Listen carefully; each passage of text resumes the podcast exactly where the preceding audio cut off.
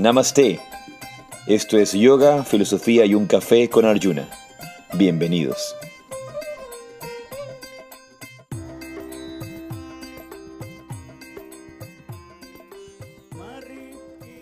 Namaste, Jaishi, Radhe, Radhe. Yo soy Arjuna Das. Y yo soy Chintamani. Y esto es un episodio más de Yoga, Filosofía y un Café. Buenos días con todos, buenas tardes, buenas noches, depende de, a qué hora escuche este, este podcast. Bueno, muy contentos de juntarnos. Mayo se ha pasado volando, un mes que ha pasado muy, muy rápido y ya entramos a junio. Y cada mes tiene su bendición única y su bendición particular, su energía especial, ¿no? Sí, justo ayer pensaba que ya estamos a mitad de año. Estamos, sí, llegando, no, ya estamos a mitad. Ya a mitad de año, estamos a mitad de año y, y, reflexionaba en que creo que es buen momento para, para mirar un poquito hacia atrás y, y, ver qué es lo que nos propusimos a comienzos de año, como metas honestas y reales y si las estamos cumpliendo, porque luego llega diciembre que decimos, wow, no hice nada de esto, ¿no? Entonces es como más eh, funcional y práctico. ¿sabes qué es lo interesante? Lo interesante es que no, la gente nunca dice, ah, nunca hice nada de esto, no, es que ni siquiera, ni siquiera existe esa reflexión.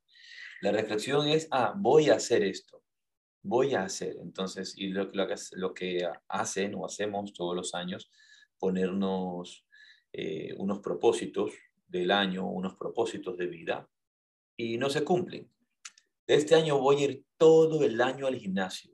Voy a ir al gimnasio sin parar. Entonces te inscribes al gimnasio, te inscribes, pagas el mes y vas tres semanas.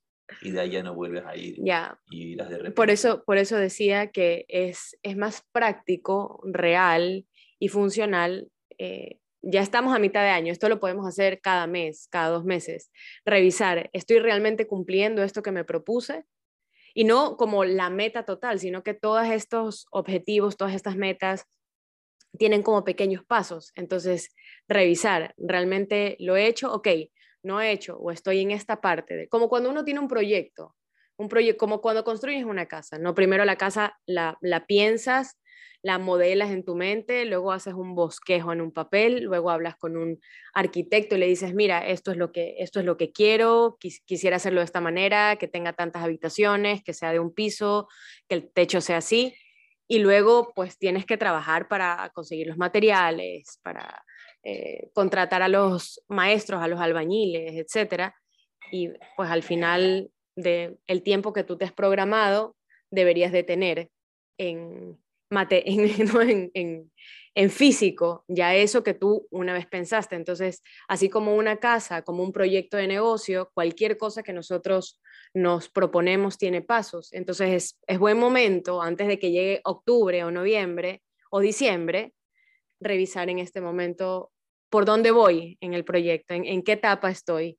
y, y si no estoy en ninguna, pues ponte... estoy totalmente de acuerdo, creo que es esencial, esencial revisar, porque todos, o prácticamente todos, sobre todo las personas que, que estamos, las personas que están en un camino espiritual o que están en, en, una, en una vía de trabajo interior, o tienen cuando menos el interés, el interés de avanzar, de mejorar, de desarrollarse. Y por ejemplo, vamos con algo muy, muy sencillo, y voy a decir muy sencillo, y que es la base de, toda, de todo el camino espiritual, que es la práctica diaria de la meditación. Pero de la, meditación verdadera, cuando yo hablo de esto, no, por favor, no se confundan aquellos que nos escuchan por Spotify, no es esos challenge de 21 días de meditación, ni de Deepak Chopra, ni de, ni de nadie, ni, ni esas meditaciones distintas todos los días, no. Hablo de la disciplina espiritual, de la auténtica disciplina espiritual. Y para recibir la auténtica disciplina, uno debe ser primero discípulo. Es decir, seguir la guía del maestro, del maestro. Y no del maestro interior, porque ya sabemos que en, general no escuchamos al maestro interior, esa voz es nula, ¿verdad? No, no hay tal cosa, no, no, no sucede, a menos que tengas un desarrollo muy, muy avanzado, muy, muy avanzado. Y... Pero volviendo a eso, digamos que te has propuesto meditar todos los días, meditar tanto tiempo todos los días. Y eso, esa, esa propuesta te la hiciste ese compromiso lo, lo firmaste en el año nuevo, cantando, celebrando con un champán, si quieres, lo que estuvieras haciendo, lo escribiste en, una, en un papel, todo bonito, todo hermoso, lo pusiste en un sobre rojo, amarillo, verde, del, color que tu astrólogo te recomendó, que, lo que sea, ¿verdad? Todas las cosas que hacemos. de la buena suerte. Estos rituales. Pero, ¿realmente has cumplido tu propósito? ¿Realmente has cumplido lo que te has propuesto? Entonces sí, estamos a mitad de año y es excelente momento, excelente momento para replantearnos qué he hecho con los propósitos que había desarrollado al inicio de año. Yo, creo también, em, cuando tú comienzas un proyecto, un trabajo, pues tu propósito de la meditación diaria, estás muy emocionado. Y lo voy a hacer y voy a levantarme todos los días a las 5 de la mañana, o voy a trabajar tantos días de la semana para poder conseguir este dinero para hacer esto, o voy a hablar con este socio. Y pasa el tiempo, como con todo, y pues esos ánimos se van bajando, caemos de nuevo en la rutina normal del día a día, nuestras relaciones, etcétera, etcétera. Ya no hablas todos los días con tu socio, ya no tienes las reuniones eh, semanales, ya no te levantas a las 5 de la mañana, se te van los, un poco los, los ánimos y las ganas. Entonces, este es un poco ese, ese café del yoga filosofía, un café, este es el café que, que, que, les doy en este instante, así como lo necesito yo, porque a mí también me pasa, a mí también se me bajan las ganas, se me van los ánimos, se me olvida, entro en, en, esta rutina diaria y, y, a veces necesitamos esa, ese empujoncito, esa patadita, esa, esa palmadita en la espalda de, oye, acuérdate ya, pon de nuevo la alarma, siéntate a meditar, retoma tu proyecto. Realmente el, el golpe en la cabeza. Ya, yo estaba haciendo suave. una palmadita, viene el golpe en la cabeza del gurú y del maestro espiritual que te dice, aquí no nos movemos por inspiración ni por motivación. Exacto, exacto. No, si vas a estar inspirado, si vas a estar motivado, yo la motivación la perdí en el año 1999, ya, ya no tengo motivación. Lo que tengo es disciplina. Exacto, exacto. Lo que tengo es disciplina. ¿eh? Esté motivado, no esté motivado, me sienta bien, me sienta mal, esté saludable, esté enfermo, tenga dinero, sea pobre, lo que sea que esté pasando, disciplina. Es que eso es lo que te lleva al éxito de cualquier cosa. La motivación va a ir y va, eso es normal, la motivación va y viene. Y es muy bonito, escuchas yoga, filosofía, un café y te inspiras, vas a alguna charla, vas a ver a, alguno de los populares maestros de meditación y todo muy bien. Está bien, te dura tres días. La, la motivación no dura mucho. La única forma de realmente mantenerte motivado, por ponerlo y por poniéndolo entre Una palabra, claro. Por ponerlo, y poniéndolo entre comillas, es la disciplina diaria. Así es. Llueva, truene, relampaguee, nieve, lo que sea que suceda. Mantenerte constante y disciplinado. Y en esa misma constancia vamos a hacer nuestra meditación de cada martes, hoy es miércoles, pero de cada martes. Eh, y es la Para ver qué tan atentos están. Todos los días. Entonces, los invito a sentarse en una postura cómoda.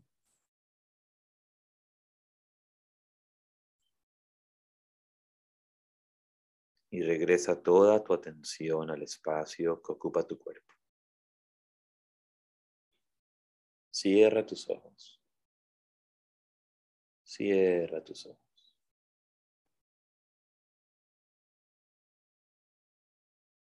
Y por un momento abandona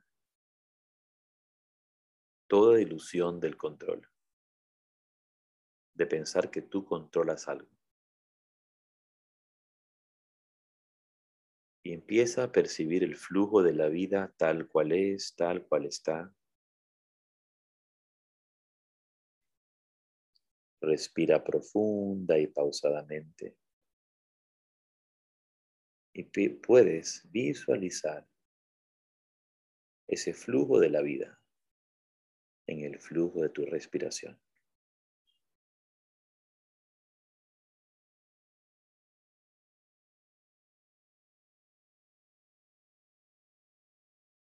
Cómo todo se mueve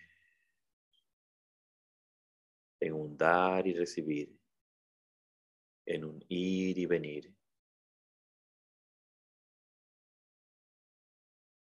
en la inhalación y la exhalación.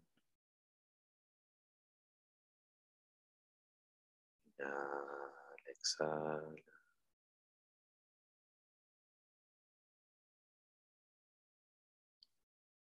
Siente cómo entra el aire y cómo sale el aire por tus fosas nasales. Aprovecha este momento, aprovecha este instante de meditación y saborea por lo menos este breve momento de silencio este breve momento de paz.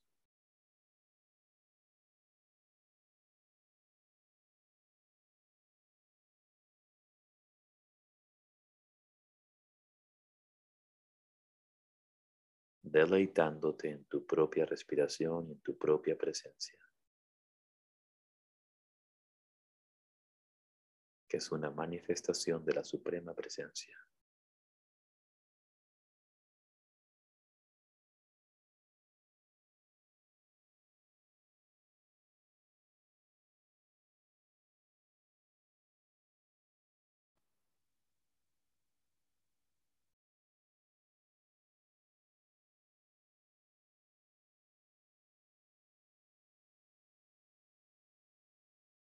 Descansa en tu respiración.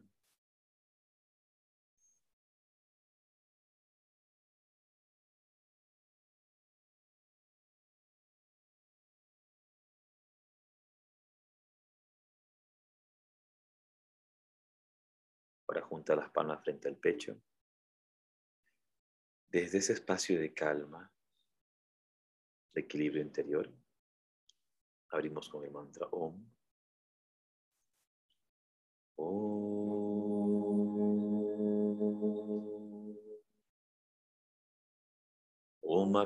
Timirandasya Yananghana Salakaya Chaksurumilitam Jena Tasmai Shri Gurave Yo ofrezco mis más humildes reverencias a mi maestro espiritual, mis guías, por abrir mis ojos con antorcha del conocimiento cuando me encontraba en la oscuridad más profunda. Y lentamente de tus ojos.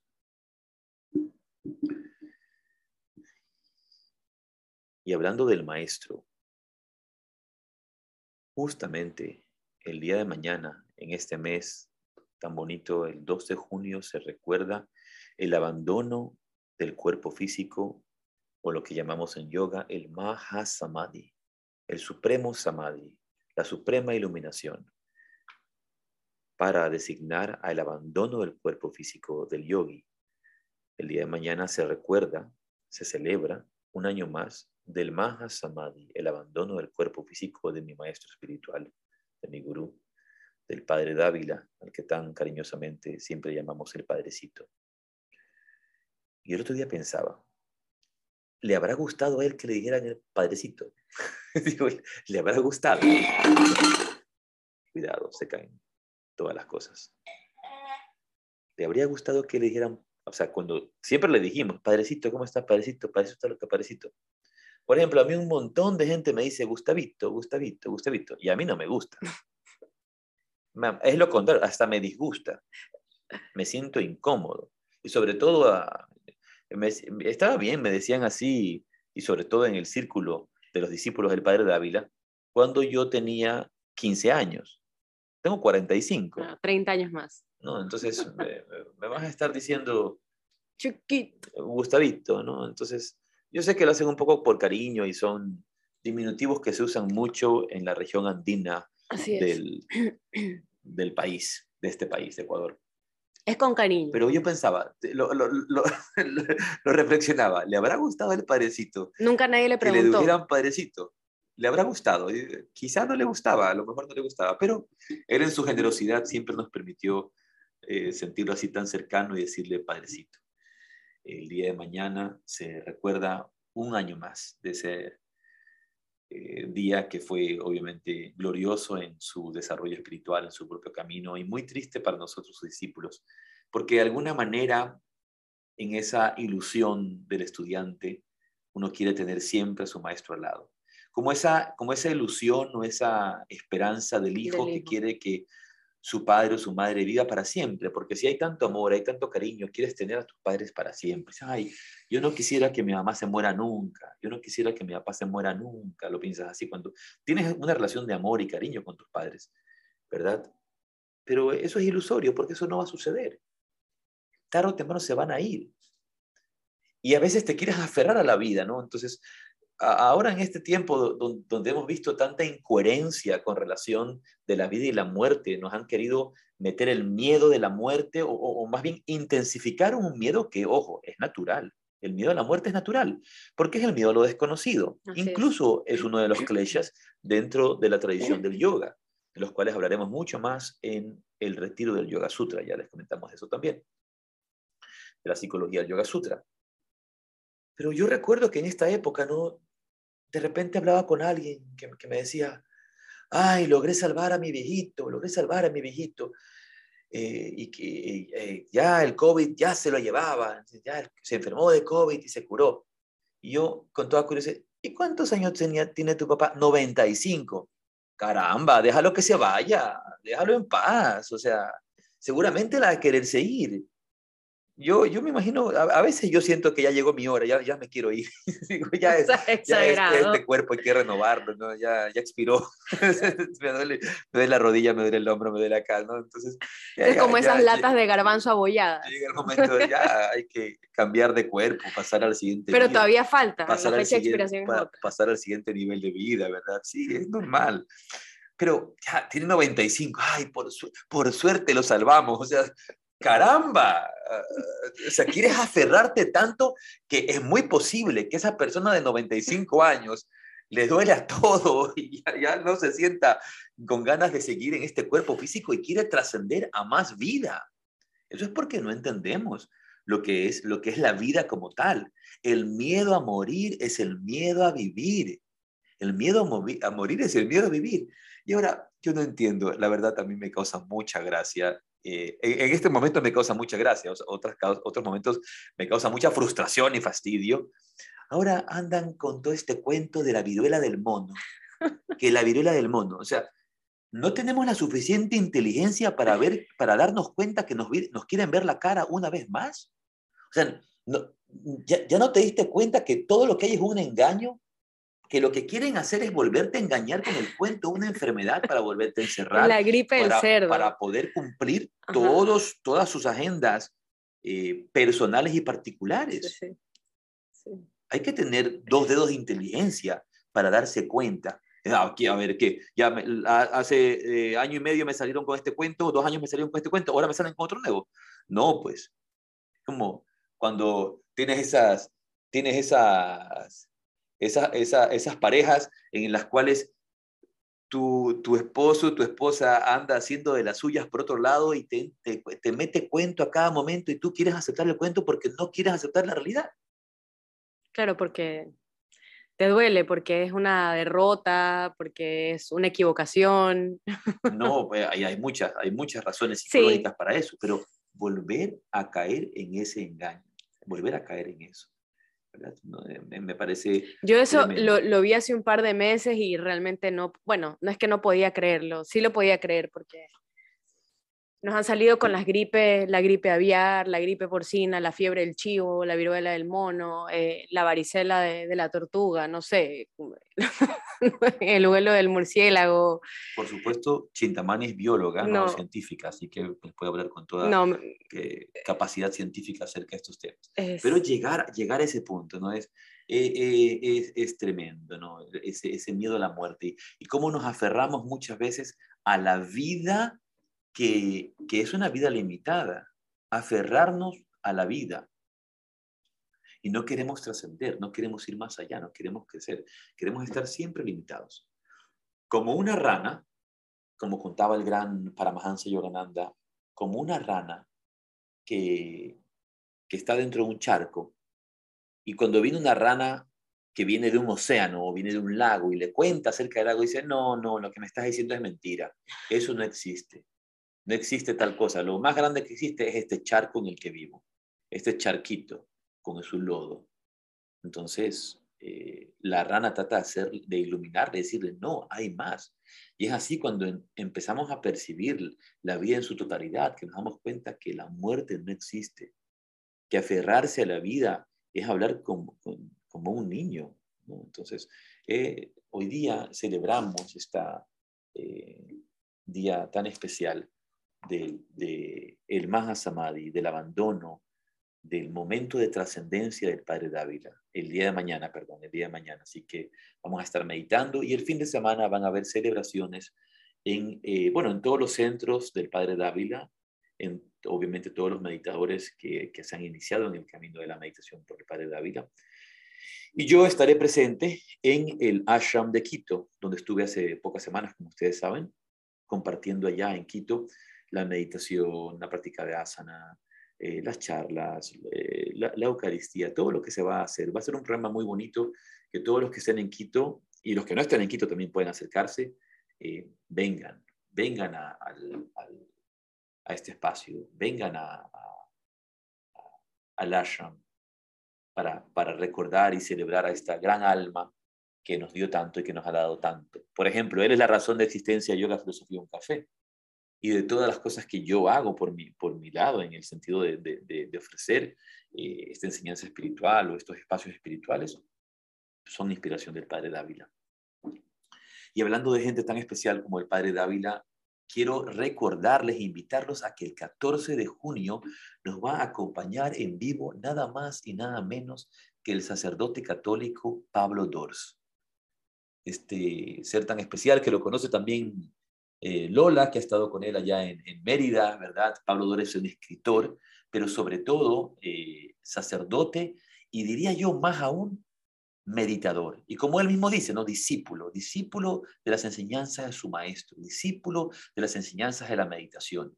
Y vamos a compartir un, un diálogo. Es un gran conferencista, eso, lo, eso me, me gusta a mí, porque uno puede ser una excelente persona, puede ser un gran meditador, puede ser, pues, excelente escritor, pero alguien que te comunica de manera eficaz, que te transmite esos, esos conocimientos y esos estados de conciencia, realmente es más especial aún. Claro, yo creo que él, de alguna manera especial entre los meditadores que meditan profundamente se suele desarrollar ese don de la palabra. Y en Pablo Dors se ha desarrollado de, manera muy, eh, muy eficaz, muy eficiente. Su comunicación es, como tú lo dices, es eficiente, es clara. Y me, gusta mucho, por eso me gustan mucho eh, las charlas que él da, las conferencias que él, que él comparte. Eh, y, no solamente porque es un buen conferencista, porque puede ser un buen conferencista y compartir información que no sea, eh, que, no es vivida. Como ha sucedido, yo, yo, recuerdo que una chica me contaba que había estado en un, en un curso de Yoga Sutra y si te dabas cuenta que el profesor era un buen comunicador, era un buen comunicador. Se sabía de memoria el primer capítulo, del primer sloka, el primer, sutra del primer capítulo hasta el último sutra del primer capítulo, pero te dabas cuenta que no tenía experiencia.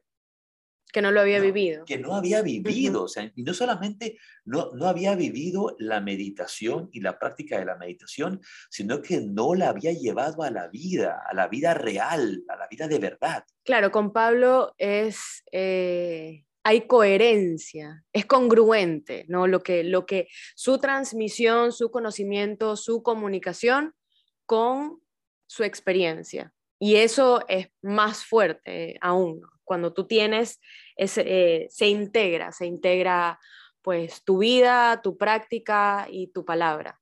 Bueno, invitarlos a todos a que no se olviden, el martes 14 de junio, ese día va a ser a las 8 de la mañana, 15 eh, horas de España va, a ser media, media, hora antes, como hemos acordado con Pablo. Eh, y el padre Pablo, a mí me ha dado la confianza de decirle Pablo, ¿no? Entonces, eh, pero el, padre Pablo Dors para conversar acerca de la meditación, del ego, de los caminos de la meditación, etc. Y va a ser un encuentro muy bonito porque es como un abrazo oriente-occidente, ¿no? En el cual nos encontramos en, en, en la mística, en la parte interna. Así que pueden pasarle esta información a todos sus amigos, a todos sus, a, todos sus colegas que quieran acercarse a, escuchar esta conversación que vamos a tener con, eh, con Pablo Dors eh, en vivo o ya sea que la escuchen después en, en el podcast en Spotify, que lo pueden escuchar en Spotify. Y bien, y solamente último aviso, recordarles que tenemos el retiro del Yoga Sutra del 14 al 17 de julio en el, justamente el ashram de baños de mi maestro, del padre Dávila, y va a ser una oportunidad maravillosa, realmente maravillosa de profundizar, porque una de las cosas que justamente trabajamos, y tú lo sabes, es no quedarnos limitados en pura teoría, sino cómo lo llevamos a la práctica. Y el yoga es eminentemente práctico, y el Yoga Sutra es eminentemente práctico. Y vamos a revisar distintas claves profundas de este, de este conocimiento interior, de este eh, camino del yoga, para entenderlo más, para, para sentirlo más. Algo que a mí me pasa y me pasa con los años y soy totalmente sincero en decirlo. Mientras más avanzo en el camino del yoga, o mientras más transito el camino del yoga, más me doy cuenta que lo que no sé es más grande que lo que sé. Llego incluso a, cuestionarme si he llegado a algún nivel de conocimiento. Es como frente a la vastedad del poder del yoga, frente a la vastedad de la enseñanza, lo que uno puede llegar a conocer es mínimo, es reducido. Y, y, les digo con total honestidad, eso me llena a mí de humildad, en el sentido de, de, encontrarme frente a algo mucho más grande que yo, ¿no? que jamás lo voy a poder comprender en su totalidad. Jamás lo voy a poder entender en su magnitud, por lo menos no desde mi mente y por lo menos no en esta vida. ¿Por qué? Porque el, yoga real, el yoga auténtico, e, es, la puerta a la trascendencia, la puerta a la transformación, la puerta a un conocimiento vasto. Entonces, eh, cada uno de estos retiros que, hacemos siempre tiene esa visión, siempre nos lleva hacia allá, a esa, a esa profundidad, a ver un poco más. No, no quedarnos impávidos diciendo, ay, sí, lo que yo no sé es más grande que lo que sé y ya está, no, sino a realmente contemplarlo y trabajar en pos de ese desarrollo interior. A ver, que también eso lo puedes usar, eh, puede ser un recurso negativo, porque dices, bueno, como nunca, nunca voy a alcanzar eso, ni voy a saber nada, mejor ni hago. Mejor ni aprendo. Claro, como la gente que dice, como la gente que dice, ya pues ya. Eh, de algo hay que morir, de algo hay que morir, pero no pases tomando, tan, no pases tomando tanto alcohol, o no tomes alcohol, o no fumes. De, esa gente, ¿no? De algo, hay que, de algo voy a morir. Es que eso es como, yo cuando pienso esas cosas, siento que son como respuestas cuando estás en, en, en, la escuela, en el colegio, cuando estás quedándote en una materia, ¿no? Y, ya, y no haces nada de esfuerzo porque igual me voy a quedar de año, ya ni voy a clases, ¿no? Igual, no voy a, igual no voy a pasar. Sucede, mucho. Entonces, no, por favor, no podemos tomarlo de esa manera, porque no es, no, es ese, no es el contexto. El contexto es entender que ese conocimiento es vasto y nos va a permitir siempre seguir creciendo, siempre seguir avanzando. Y, es lo hermoso, es lo bello, porque no, también nos abre a ese constante asombro en la enseñanza, ese constante asombro en la vida interior. Si la vida interior no nos asombra todos los días, algo no estamos haciendo bien algo, algo no, no estamos practicando bien. O en algún momento nos quedamos estancados. Porque como un niño que se está asombrando a cada instante, mientras un niño sale a la sala de su casa y se asombra con el mueble, se asombra con la tapa de una cola, se asombra con una, con, con, una taza, se asombra con lo que está adelante, porque todo le causa asombro, porque todo es novedad que se va descubriendo. Y, y, eso mismo va sucediendo en el camino del avance espiritual. ¿Por qué? Porque si avanzamos, vamos descubriendo. Si avanzamos, vamos aprendiendo. Y ese, y ese aprendizaje nos abre las puertas del asombro y nos abre las puertas de algo más grande que, nosotros mismos. Y eso, eso nos, nos va a llenar siempre de asombro y gratitud. Bien, entonces hoy vamos a conversar de un tema súper interesante. Tú tienes una cita, por favor, eh, léela para eh, nuestra cita del día. Dice. ¿De quién es la cita? La historia es de fragmentos de un diario de Mircea Eliade. Y dice, la historia de las religiones, tal como la entiendo, tiene la finalidad de identificar la presencia de lo trascendente en la experiencia humana, aislar en la masa enorme del inconsciente lo que es transconsciente. Por esta razón me parece tan apasionante, tan decisivo el estudio del simbolismo, Un símbolo puede revelar tanto lo que ocurre en las profundidades, el psicoanálisis, como todo lo que está en las alturas.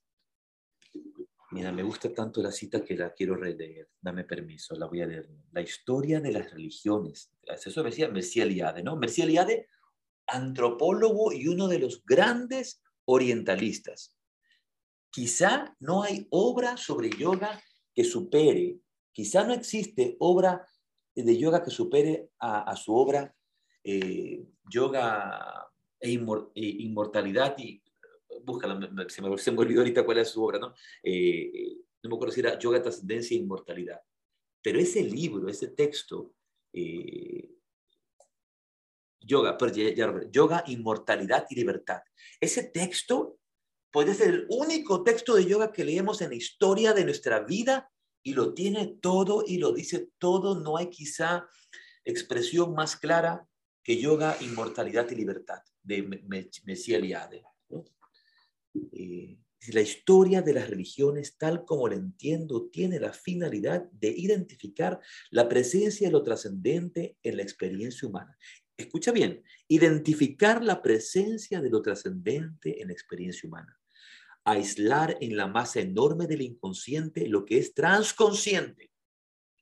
Quiero que entendamos la profundidad de esta cita y la profundidad de lo que dice Mercier identificar la presencia de lo trascendente en la experiencia humana, aislar en la masa enorme del inconsciente, es, imagina entonces el vasto océano de tu propia, de, tu propia mente, lo que vamos a llamar el inconsciente.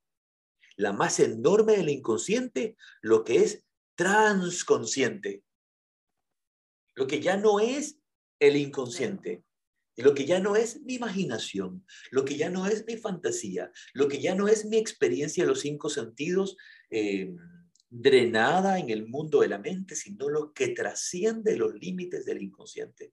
Así un mundo que, por ejemplo, el padre Dávila se iba a referir a él como el supraconsciente, ¿no? Aislar en la masa enorme del inconsciente lo que es transconsciente. Por esta razón me parece tan apasionante y tan decisivo el estudio del simbolismo. Un símbolo puede revelar tanto lo que ocurre en las profundidades como todo lo que está en las alturas. Era lo, interesante y lo magnífico de este, de este texto, ¿no? De este, de este texto. Revelar lo que sucede en tu propio interior, en tu propio mundo interno y también lo que sucede en las alturas, es decir, lo que trasciende a ese mundo, vamos a decir, limitado del subconsciente y del, y del inconsciente. Muy bien.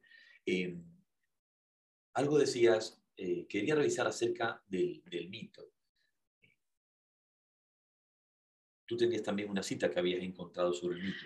Porque cuando hablamos de símbolo y hablamos de religiones, vamos a hablar acerca también de lo que, de lo que es mitología y de lo que entendemos como mitología.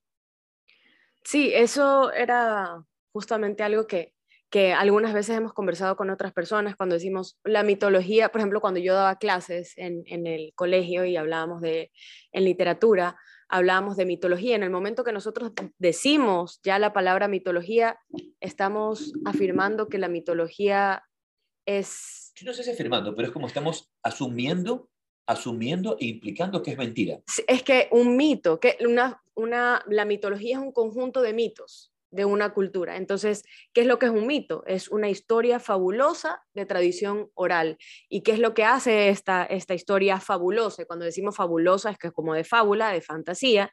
Eh, lo que hace es explicar como de forma simbólica fuerzas de la naturaleza, fuerzas sobrenaturales, eh, aspectos de la condición humana, pero más que nada se habla de dioses y de héroes de la antigüedad.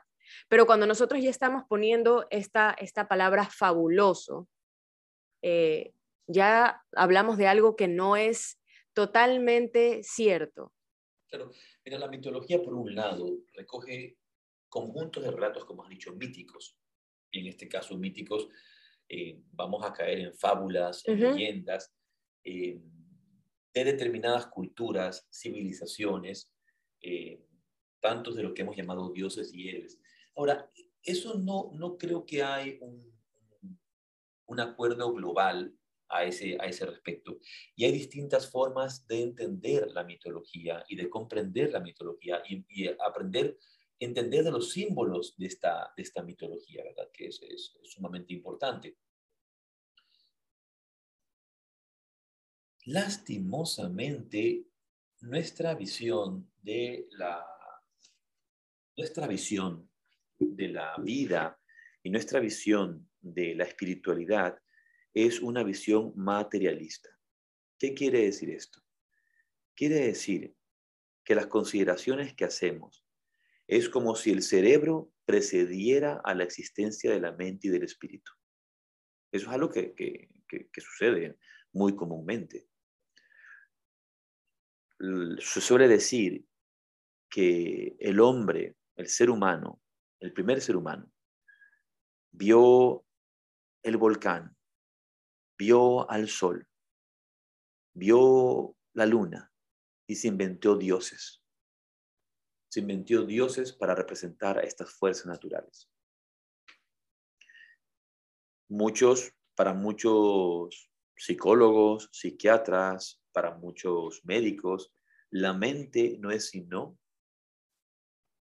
una reacción química del cerebro. Es decir, el cerebro crea la mente.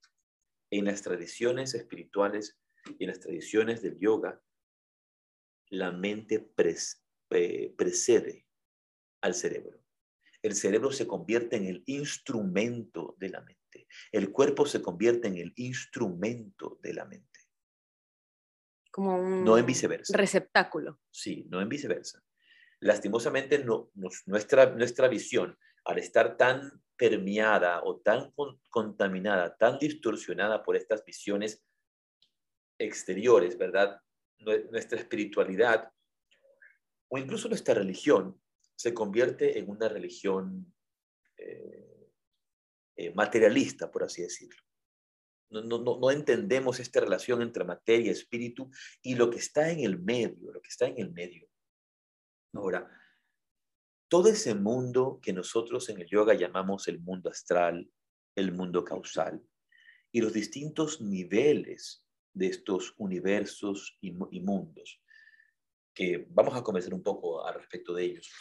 Pero quisiera hoy hacer una lectura, compartirles una lectura que me parece formidable de un libro de Javier Meloni, eh, donde habla del padre Javier Meloni, donde justamente habla de, e, él propone, él propone cuatro, cuatro niveles de entendimiento dentro de un círculo de, que se expande y que regresa hacia su centro, y su centro obviamente es la conciencia divina, y como en todas las tradiciones del mundo pasamos por distintos niveles, y son cuatro, cuatro niveles, cuatro, cuatro círculos, por así decirlo. Y el segundo círculo, el, que nos lleva al entendimiento de lo que van a llamar la imaginación, lo imaginario y lo imaginal. Entonces, la lectura que voy a hacer nos va a, dar bastante claridad sobre lo que estoy diciendo y nos va a dar la pauta para entenderlo. Avanzando e interiorizando los elementos del primer círculo, llegamos a un plano poblado por la imagen, que está en tránsito entre lo visible y lo invisible, entre lo tangible e intangible, entre lo sensible y lo espiritual. Es el reino donde surgen los símbolos, los mitos y los arquetipos. Y nos empezamos a meter a ese mundo. Los símbolos, los mitos y los arquetipos, así como las imágenes oníricas, cuya fuerza ha intrigado a todas las culturas en cuanto mensajeras de contenidos que trascienden al subconsciente. También es el topos de la experiencia visionaria.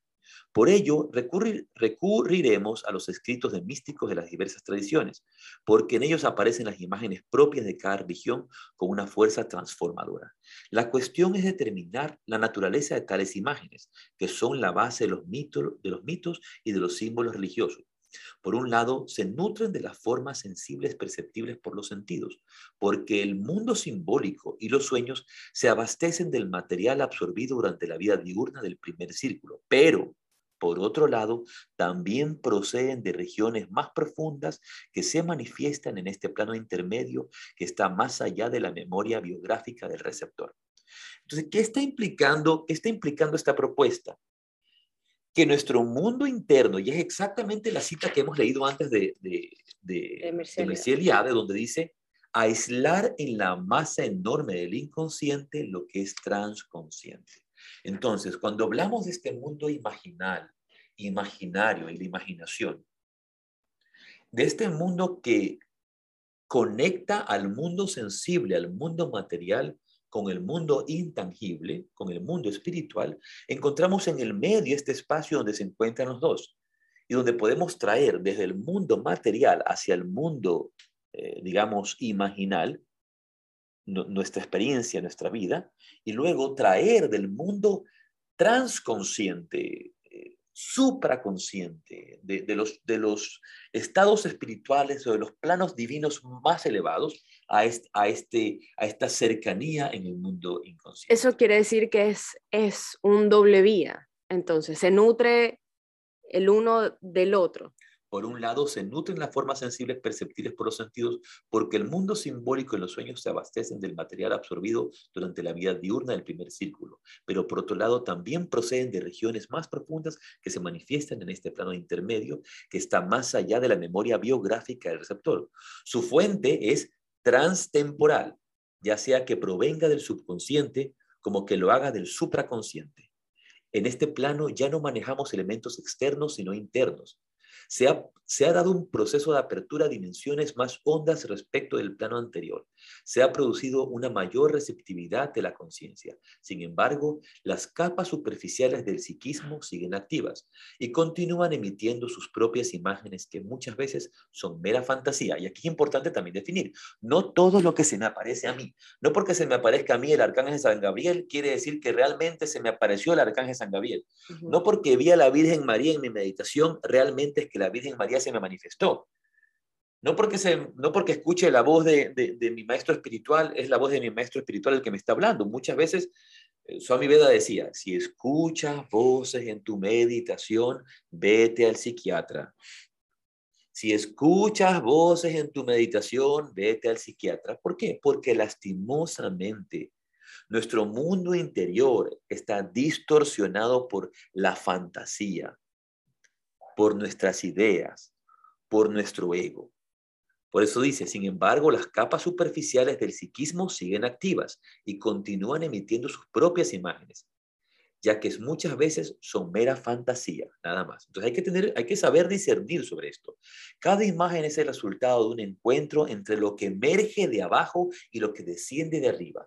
Como, como venimos diciendo desde el comienzo, existen dos perspectivas hermenéuticas la, arqueológica marcada por lo biográfico, sociológico, biogenético, lo cual, la cual es de carácter proyectivo y ascendente, y la escatológica o trascendente, que considera las imágenes y los símbolos que emanan de la ultimidad y tienen carácter descendente, es decir, esas imágenes que descienden, esas visiones, esas experiencias visionarias eh, o, símbolos profundos que descienden desde un mundo trascendente a nuestro mundo más cercano, que es el mundo del inconsciente o el mundo del subconsciente.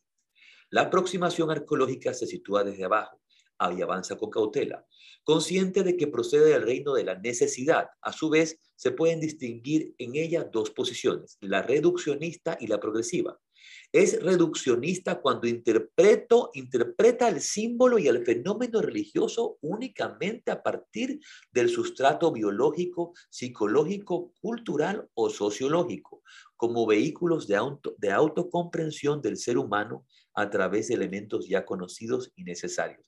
Ya, esa parte es allí donde nosotros nos hemos quedado con la visión del mito, con la visión del símbolo. Y, espero que, lo que estoy diciendo se entienda, porque no, no es fácil de entender. Es decir, voy a leerlo de nuevo. No, explícalo mejor. A su, dos posiciones. La reduccionista. Es reduccionista cuando interpreto el símbolo y el fenómeno religioso únicamente a partir del sustrato biológico, psicológico, cultural, sociológico, como vehículos de autocomprensión del ser humano a través de elementos conocidos y necesarios. Por ejemplo, eh, voy a poner un ejemplo eh, que, que he escuchado algún momento escuché decir la barbaridad, porque era una barbaridad. Era una barbaridad, es, sigue siendo una barbaridad eterna, será una barbaridad eterna, decía, una persona decía, eh, que la guerra de Kurukshetra nunca existió, que Krishna nunca existió, que Arjuna nunca existió, sino que eran solamente símbolos para representar lo que sucedía en la lucha interior. El campo de batalla es uno mismo, está dentro de uno, y el ego, que va a representar al ser humano, necesita la guía de, Krishna. Y toda esta batalla que se da, Krishna en este caso siendo el yo superior. Entonces, es, simplemente una representación del yo inferior, el yo superior y la vida externa. Y nos quedamos allí. Por ejemplo, yendo, yendo avanzando un poco más en este tema, que es un tema interesantísimo y vasto, como, como todos estos temas, nos quedamos solamente en, en, la visión de lo que yo entiendo para comprender mi vida, pero si te das cuenta que lo único que estoy tratando de comprender es mi vida psicológica aquí en este tiempo y en este momento, y que eso realmente no tiene nada de trascendente. No. Me da la pauta para alcanzar la trascendencia. Por eso Ramakrishna decía, no podemos considerar que la vida o la existencia de seres como Krishna, como Rama, sus vidas y lo que sucede en sus vidas solamente nos aportan un, un mensaje psicológico y de comprensión psicológica nada más. No podemos pensar que, que la guerra del Bhagavad Gita, que la guerra de Kurukshetra y los sucesos, los sucesos del Mahabharata son meras metáforas, son meras representaciones. Claro, una, gran alegoría. grandes alegorías que nunca sucedieron. Entonces hay, que tener, entonces hay que tener mucho cuidado con eso, porque eso una vez más, lo dice Javier Meloni en su libro, lo, lo, presenta, es una, una, visión reduccionista. Claro, lo, lo minimizas. Es reduccionista porque esta lectura, porque en esta lectura lo de arriba es absorbido por lo de abajo. Es decir, las manifestaciones del espíritu son vistas como meras proyecciones del subconsciente con necesidades biológicas y psíquicas, ya sean personales o colectivas. Desde la perspectiva del biologismo, del psicologismo, del lingüismo reduccionista, el contenido de este plano intermedio está suministrado por sublimaciones del primero. Esta perspectiva no considera que los símbolos también aparecen en el proceso de liberación y en la liberación misma, incluso como anticipación. Tal es el punto de partida del psicoanálisis, en el que la emergencia de imágenes es leída como un rechazo o una eflorescencia del placer, como decía Freud, o del poder, como decía Adler. En la antropología nos hallamos en la posición de Claude Levi Strauss y de Mali Nowski, los cuales abordan el mundo simbólico a partir del estructuralismo, según el cual las imágenes y los símbolos de una cultura proceden de las estructuras que cada colectivo, cada colectividad privilegia para su cohesión y supervivencia. Es decir, todos los símbolos que tienen simplemente son símbolos adaptados desde afuera para llevarlos hacia adentro, para explicarse una vez el mundo, y, y no solamente el mundo exterior, sino el mundo interior. Esa visión sigue siendo reduccionista. La postura dinámico-progresiva, en cambio, considera que se llega hasta arriba a través de un proceso auténtico de transformación en el que se recorren los diversos niveles de la realidad, cuyos referentes proceden inevitablemente de los sustratos inferiores, pero no se reducen a ellos. Las imágenes no, no solo son susceptibles de transformación, sino que su impulso y su destino es precisamente alcanzar dicha transformación. Por el contrario, la postura trascendentalista descendente considera que las imágenes primordiales y más significativas no son proyecciones del subconsciente sino reminiscencias o atisbos de planos superiores. En esta segunda perspectiva se sitúa la filosofía perenne basada en Platón, cuya mayéutica no es otra que conducir la impresión de los objetos sensibles al mundo de las ideas. La reminiscencia, lejos de ser una memoria vulgar, es el despertar de la imaginación epifánica.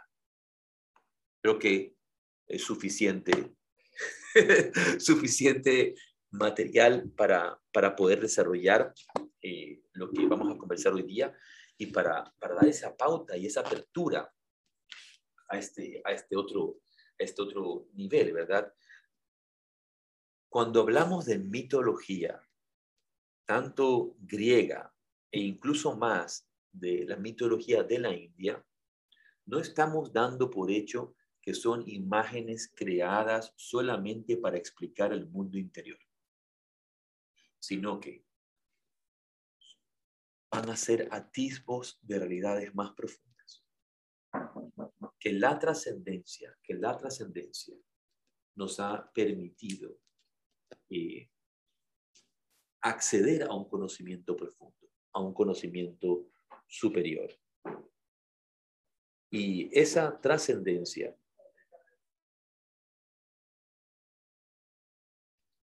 esa trascendencia se manifiesta. Esa trascendencia nos habla. No, no comprendemos entonces la mitología solamente como meras formas para explicarnos el mundo, el, mundo interno eh, basado en nuestra experiencia, en representaciones externas o creaciones que nosotros hacemos antropomórficas pensando en la forma en que hemos pensado. No, todo lo que vemos está precedido, todo lo que vemos está precedido por el mundo interior, el mundo de la mente, el mundo de las energías, los universos cósmicos. Antes de que exista el diseño físico del cuerpo humano, preexisten campos energéticos más profundos. Entonces, no nos creamos ideas antropomórficas de divinidades. No, no, venimos y nos inventamos, no, no son inventos, son realidades que existen en otros planos, energías que se manifiestan en otros planos trascendentes y que descienden hacia nosotros. Y van obviamente todas estas eh, eh, historias mitológicas, y vamos a hablar de este término positivo, desde la, de, de, la mitología, de estos términos positivos. Vamos a hablar eh, acerca de, de realidades más profundas. No, no de realidades externas, sino de realidades más, más profundas. Y en este caso, por ejemplo, cuando nosotros queremos entender eh, los distintos niveles que hay, cada una de estas eh, mitologías o seres mitológicos, héroes, dioses, no solamente van a representar situaciones, emociones, actitudes, eh, desarrollos internos, bloqueos internos, sino que también nos están hablando desde arriba. Como, como dice en este libro Meloni, nos hablan de abajo, son manifestaciones que se presentan de abajo hacia arriba, encontrarse en, este punto de lo imaginal, en este mundo imaginal, en este mundo interior, que estaría más más de acuerdo en lo que nosotros entendemos con el mundo astral, con el mundo causal, con el mundo de la mente, y luego de estas imágenes de, estas, de estos mensajes trascendentes que van a descender, que van a descender. Eh, una de estas eh, representaciones simbólicas maravillosas es el, el Shiva Natarash, por ejemplo, el Shiva Natarash. Shiva Natarash tiene, tiene un, un, contenido tan profundo, tan vasto, tan, tan maravilloso, y para los que están aquí en vivo, les puedo enseñar nuestro Shiva Natarash de casa, este es de, la casa, y el que tenemos allá en, en el ashram en Dos Mangas es enorme, es un Shiva enorme, mide como un metro, ¿no? No. No, mide casi un metro. Eh, eh, mide casi un metro de alto. Sí, casi un metro de alto mide nuestro Shiva. Un poquito menos, pero casi un metro, es enorme. ¿Cuánto crees que hay de acá? acá? Como, yo no sé. como un metro. Yo soy malísima con, con, las medidas. yo soy buenísimo para eso. Mide como, mide como un metro. Entonces, eh, Shiva Nataraja, su, su, su, imagen. Todos nos hemos deleitado viendo este Shiva Nataraja. Y todos hemos visto y alguna, en algún momento hemos compartido o hemos revisado eh, estas imágenes, ¿verdad? Donde vemos que en su mano derecha está este tambor que representa el Om, la vibración cósmica, las serpientes que están enrolladas, en general tres veces, que representan el pasado, el presente, el futuro, también representa ese poder, la Shakti, la energía divina despierta, ¿verdad? Luego la luna, la luna creciente, ¿verdad? Que tiene siempre en su cabeza, que es el ciclo, el ciclo del tiempo y los universos que se van desarrollando y moviendo.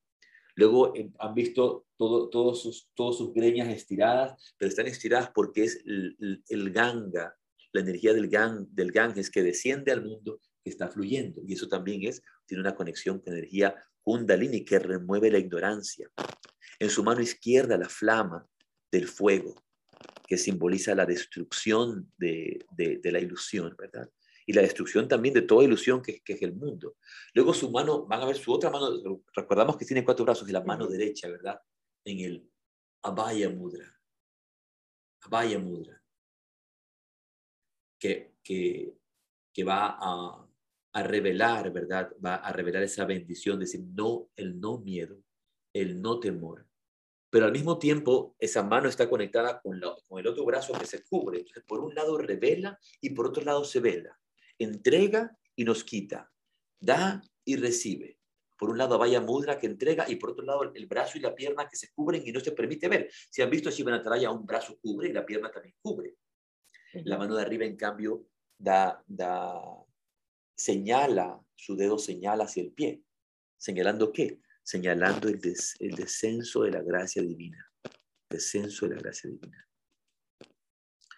Y vemos la otra pierna, si la pierna izquierda está levantada, cubriendo, está parada sobre este apasmara, que es este duende. No, enano, un enano. Este, este, este enano maléfico que representa la ignorancia. Y Shiva danza sobre la ignorancia y la destruye. Ahora el pedestal del loto, que nos habla del nacimiento y el renacimiento. Y toda esta danza, bueno, hay mucho más, mucho más que gira alrededor de, la, de, de, Shiva, ¿verdad? Las flamas, las flamas que lo rodean, ustedes pueden ver aquí, pueden ver aquí, las flamas que lo rodean, que van, van a simbolizar la, la destrucción, pero esa destrucción que al mismo tiempo incluye la, el renacimiento. bueno, un poco lo que hablábamos antes con esto de la muerte, que la gente lo toma, todos lo tomamos como muerte se acabó. Y, y esa muerte, incluso en la biología, que es pues lo, creo que lo más fácil de, de ver, de, entender, es que cualquier cosa que muere es descompuesta y se transforma y da vida a otras cosas. Por supuesto. Y luego ves este, esta, este arco de flamas, las flamas que están arriba, y el arco de flamas, que va a representar ese ciclo constante de nacimiento y renacimiento. Ahora, hay algo interesante que posiblemente, eh, no sé si todos los que nos escuchan estén al tanto, había un, físico famoso, eh, Carl, Sagan, eh, Carl Sagan, que se hizo muy famoso con un programa de televisión, eh, si no me equivoco, fue hace los años 80, finales de los 70, inicios de los 80, que Carl Sagan se hizo famoso con este programa. Cosmos. Cosmos, ¿no? Y fue a principios del siglo XX, los años, fue en los años 80, ¿no? Carl, Carl Sagan vino a decir que, que en, la, en la representación de, de, lo, de, las, de la cosmología de la India y en Shiva Nataraya se encontraba la mejor explicación para explicar el desarrollo de los universos. Ellos como, como, como físicos cuánticos, ¿verdad? Como, como astrónomos, ven de una manera particular el desarrollo del universo y no había mejor manera de explicarlo que, la forma eh, como está representada Shiva Nataraya, de hecho lo, lo, dijo en uno de sus programas. Ahora, aquí, no quisiera detenerme solamente en el símbolo y, lo, que esto va a representar y todos los niveles que va a representar. Y este es un programa para hablar muy largo acerca de este tema, pero quisiera contar la historia, porque es poco conocida la historia. De, todo el mundo ve la imagen y todo el mundo ve la representación, eh, y vemos un poco el símbolo y tratamos de entenderlo y lastimosamente lo, solemos entender de abajo hacia arriba, como hemos dicho antes, de abajo hacia arriba. Y rara vez, rara vez lo entendemos desde arriba hacia abajo, que es esa manifestación de la trascendencia hacia el, hacia el mundo, vamos a llamar imaginal, el mundo de la mente, que va a presidir al mundo material. Pero esto es una historia maravillosa, muy, muy antigua, que está guardada en lo, lo que se llama el, el templo Chin, Chindabram. ¿no? En, en, este, en este templo, ¿verdad? El Chindabaram, perdón, Chindabaram, el, el templo Chindabaram, eh, Chi, Chi, Chidambaram, yo tengo la, lastimosamente Chin, como Chindabaram, ¿no? Eh, Chidabaram, Chidabaram, eh, este, guarda esta tradición, un templo de Shiva muy, muy antiguo. Y la, la historia cuenta, y hay que entenderla, que el universo progresa, se desarrolla en periodos de manifestación, tanto físicamente como en estado, en estado de latencia, en estado de latencia. En la cosmovisión, o ya entendemos nuestra, nuestra visión de, la cosmovisión de la India, y en las tradiciones mitológicas de la India, y entendemos una vez más que cuando hablamos de mitología no estamos hablando de mentiras, sino de formas de entender la trascendencia, el universo en latencia es como un océano de leche. Imagina un vasto océano de leche, vasto océano de leche. Luego podemos pensar en qué va a representar la leche también, pero no me voy a detener allí hoy día. Y en ese océano de leche está flotando la serpiente Shesha, o la serpiente Ananta, que es la serpiente primordial, formando un colchón como... Es como un cheslón. ¿Qué es eso? Un cheslón. ¿Y qué es eso? Es donde tú descansas, es una palabra francesa, pero es como un, un, una cama de día donde te recuestas, Bueno, si como está un diván. Si está en un océano de leche, eh, se parece más al flotador, al flotador que tenemos para la piscina. Una boya. Entonces, es como una boya, una boya especial, mística, maravillosa, que es Shesha, la serpiente, la serpiente cósmica sobre la cual des- descansa Vishnu, sobre la- que sostiene al señor Vishnu. Cuenta la historia. Y esto sucedió hace millones y millones de años o está sucediendo todo el tiempo en el aquí y en el ahora, en la, creación y la destrucción instantánea de los mundos, aquí, siempre, en este momento, en el eterno presente sostiene al señor Vishnu. Y dicen que en un momento Sesha, Shesha, ¿verdad? Que es la serpiente que sostiene a Vishnu, empieza a sentir el peso de Vishnu. Se, vuelve más pesado. ¿Y ¿Qué, qué está pasando? Y, eh, eh, él nunca siente el peso de Vishnu. Y de repente Shesha le dice, la serpiente le dice, eh, maestro, amo, gurú, ¿por qué te has vuelto tan pesado? ¿Por qué me estoy hundiendo? ¿Qué está pasando? Entonces Vishnu le dice, di- le pide disculpas, por favor, Shesha, perdóname, perdóname que me volví pesado. Pero es que mientras estaba en mi meditación y estaba en, la creación de los mundos y, la visión de, la creación y instrucción de los mundos, porque mientras duerme, dime, mientras duerme Vishnu, los mundos se crean y los mundos existen. Cuando él despierta, los mundos regresan hacia, hacia, su latencia, ¿no? Antes de existir. Pero es que mientras he estado aquí en mi sueño cósmico, me he deleitado tanto viendo el Ananda Tandava. El Ananda Tandava es el baile, el baile que hace Nataraya, Shiva Nataraya, el danzarín cósmico. Shiva en su forma de, dan- de danzarín cósmico. Y me he deleitado tanto que me he expandido más allá de mis límites ilimitados. Me he expandido más allá de mis límites ilimitados. Y por eso me he vuelto más pesado. Entonces Vishnu le empieza a narrar a, Shiva. Vishnu le empieza a narrar a Shiva. Perdón, Vishnu le empieza A narrar a Shesha. Le narra eh, el, el baile, el baile de Shiva. Y Shesha se queda impresionado, impresionado, impresionado. Yo quiero tener la oportunidad de ver, de presenciar, pero de esa presenciación, de ese baile, se los voy a contar en el retiro del yoga, del, yoga sutra, en el retiro de la psicología del yoga sutra. Así que los que no vengan a ese retiro no van a tener la información acerca de la presencia cuando tiene la oportunidad, Sesha, de presenciar este baile. Pero sí les voy a contar el baile y se los voy a contar corto porque se nos ha extendido el tiempo, porque este tema es maravilloso.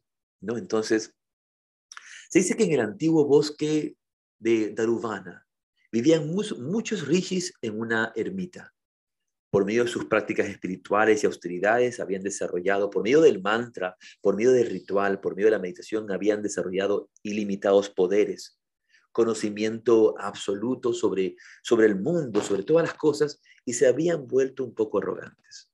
No habían desarrollado humildad, no habían desarrollado, no habían recibido la, la, la gracia divina, no se habían abierto la gracia divina. Dicen que Shiva, el señor de los yogis, se dio cuenta de esto. Se dio cuenta que estos yogis, que estos rishis, se habían vuelto arrogantes por medio del control y de, sus, de su control interior y de sus poderes eh, psíquicos. Entonces habló con Vishnu y le dijo, vamos a ir a visitar a estos rishis y les vamos a dar una lección. Les vamos a dar una lección. Entonces bajaron, bajaron los, los eh, Shiva y Vishnu. Pero eh, Vishnu se disfrazó de Mohini, una bailarina cósmica. Y Shiva se disfrazó de Vikshatana, el, el, el, arquetipo del mendicante. O sea, era un renunciante, ¿verdad?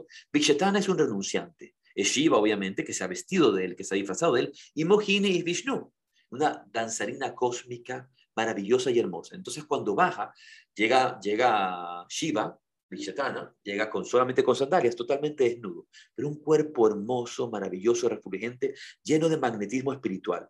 Las esposas de los rishis quedaron deslumbradas. Todas las seguían de aquí, lo seguían de aquí para allá, a, a, lo seguían de aquí para allá, estaban deslumbradas, enamoradas de este, de este ser maravilloso, deslumbrante.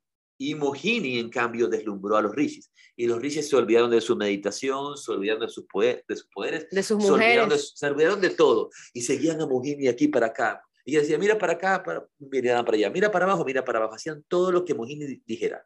Entonces, llegó un momento en que los rishis se dieron cuenta, dijeron, aquí algo está pasando. Ajá, se dieron cuenta. Estos nos están embaucando se molestaron tanto que hicieron un fuego eh, de sacrificio invocando a todos los poderes de la naturaleza para atacar primero a Vikshatana, que era obviamente Shiva. Y lo primero que hacen es em, le, eh, eh, cogen invocan a la fuerza del, tigre, un, tigre arquetípico, y se manifiesta este tigre feroz arquetípico y se lanza para atacar a Shiva. Shiva en una risa, en una carcajada, lo frena, una carcajada que sonó a todas las montañas y subió a todos los cielos. Lo frena y el tigre cae hacia el suelo. Y luego de acabar con su vida, toma su, toma su piel, la piel del tigre, y la coloca en sus caderas, para cubrirse sus caderas. Pues recuerden que Vichetana estaba desnudo, ¿verdad? Entonces se cubre las caderas. Taparrabos. Y por eso vas a ver siempre las representaciones de Shiva con un taparrabo de tigre, ¿verdad? Van a fijar, siempre tiene un taparrabo de tigre. Luego de eso ellos se, se, molestan, ¿cómo puede haber sucedido esto? Entonces invocan a las fuerzas de la naturaleza, invocan a las cobras y a los kraits, que son estas serpientes, ¿cómo se llaman? Búngaros. Búngaros, unas serpientes particulares que hay en la India. Invocan a las cobras y lanzan el ataque de las cobras y lanzan el ataque eh, de los kraits. Y Shiva los coge gentilmente, coge a cada una de esas serpientes, de la una se la pone como una cadena en el cuello, la, cada otra se la pone como adornos y se convierten en las joyas de Shiva en, como brazaletes y en el cuello en todas partes. Los rishis no sabían qué estaba pasando. ¿Qué sucedía? Y mientras esto pasaba, el ojo, el ojo espiritual, el tercer ojo de Shiva se empezaba a abrir, se empezaba a abrir. Frustrados, no sabían qué hacer, invocan entonces a una fuerza poderosa, la fuerza del elemental de la tierra, que viene como este enano a Pasmara. Sale este, este enano a Pasmara a, pelearse con Shiva y Shiva lo domina con su pie y se pone a danzar encima de él y empieza a bailar, a bailar. Ya no sabían qué hacer, invocan a Agni, el, dios del fuego, Agni, el dios Agni, lo invocan, lo llaman y le lanzan el poder del fuego y Shiva lo coge en su mano izquierda y lo levanta. Y comienza el Ananda Tandava. Empieza a bailar, a danzar y puedes ver cómo todos los mundos, átomos, moléculas, estrellas, polvo de estrellas, universos empiezan a ir y venir en esta manifestación gloriosa de Shiva que está representando, destruyendo y creando al mismo tiempo a cada instante, aquí en el ahora. Danzando, el danzarín cósmico que danza, tanto, tanto danza que eh, tan, tan, digamos, tan sublime y tan asombrosa es la, la, la, danza que incluso Vishnu como Mohini empieza a asustarse, dice, ¿qué está pasando? Y Parvati que llega, ve también y se asusta un poco y dice, no, soy Shiva, soy Shiva Nataraya. Y esto es eh, la manifestación de, mi benevolencia en el Ananda Tandava, que es el baile glorioso de la dicha, el baile de la dicha en la creación y destrucción de los mundos que se están manifestando. Y es así como llegan todos estos símbolos que llegan a Shiva.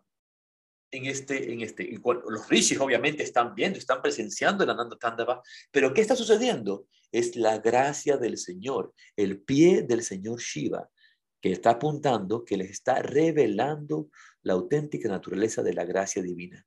Y en ese momento se vuelven humildes, abandonan la arrogancia y llegan a un final destino de sus prácticas espirituales con la gracia del Ananda Tandava, del Ananda Tandava. Entonces, wow.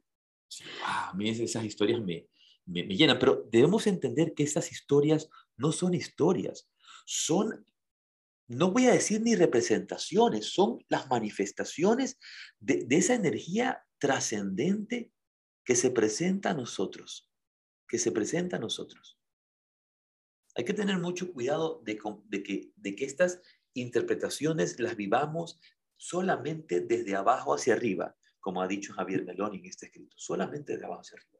En que las entendemos como formas de entender lo que sucede en mi vida, formas de entender lo que sucede en mi mente, formas de entender lo que sucede en las relaciones. Ojo, eso es importante. Por supuesto que es importante. Por eso estas simbologías espirituales van a tener distintos niveles de entendimiento. Son distintos niveles de entendimiento.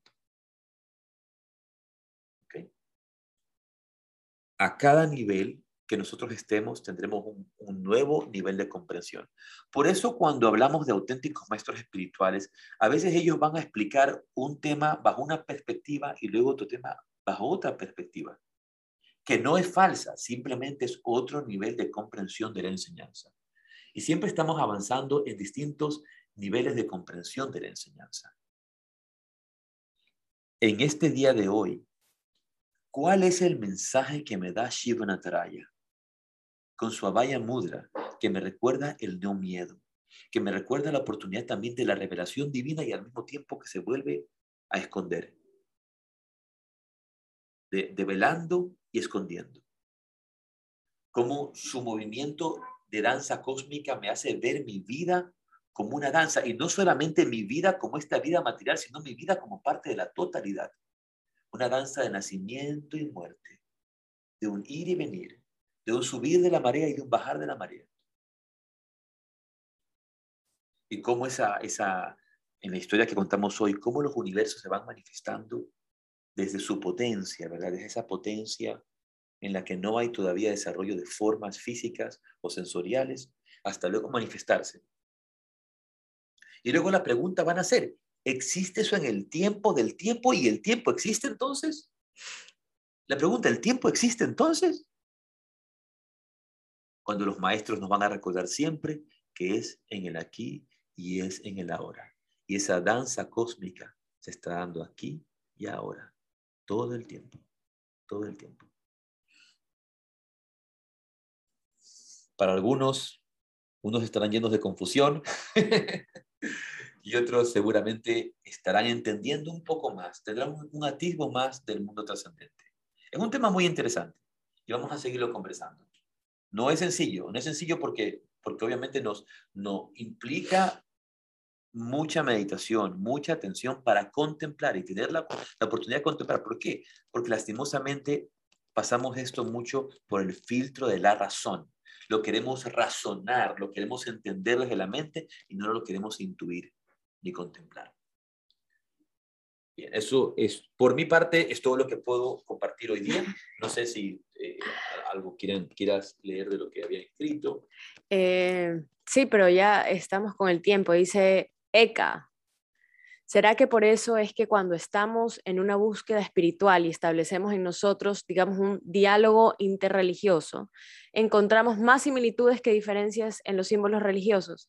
Sí, por supuesto, porque vamos a ir más allá, vamos a ir a un espacio trascendente, un espacio mucho más profundo, donde ya nos encontramos eh, con una realidad que trasciende la materia, donde ya no vemos esas diferencias externas, sino que nos, concentramos en, los mensajes internos, que una vez más, todos, todos los caminos llevan a Roma, todos los caminos nos llevan al interior. Muy bien, agradecerles por todo, agradecerles por acompañarnos y espero que hayan disfrutado su yoga, filosofía y un café de hoy. Nos vemos el día de mañana en la dicha de meditar. A las 6 de la mañana hora Ecuador, creo que una de la tarde hora hora de España, ¿verdad? Lola, ¿una de la tarde hora España? Sí, una de la tarde hora España. Gracias. Hari Om Tatsat, Jai Radhe. Rade, rade, que tengan linda Ya, semana. Disfruten.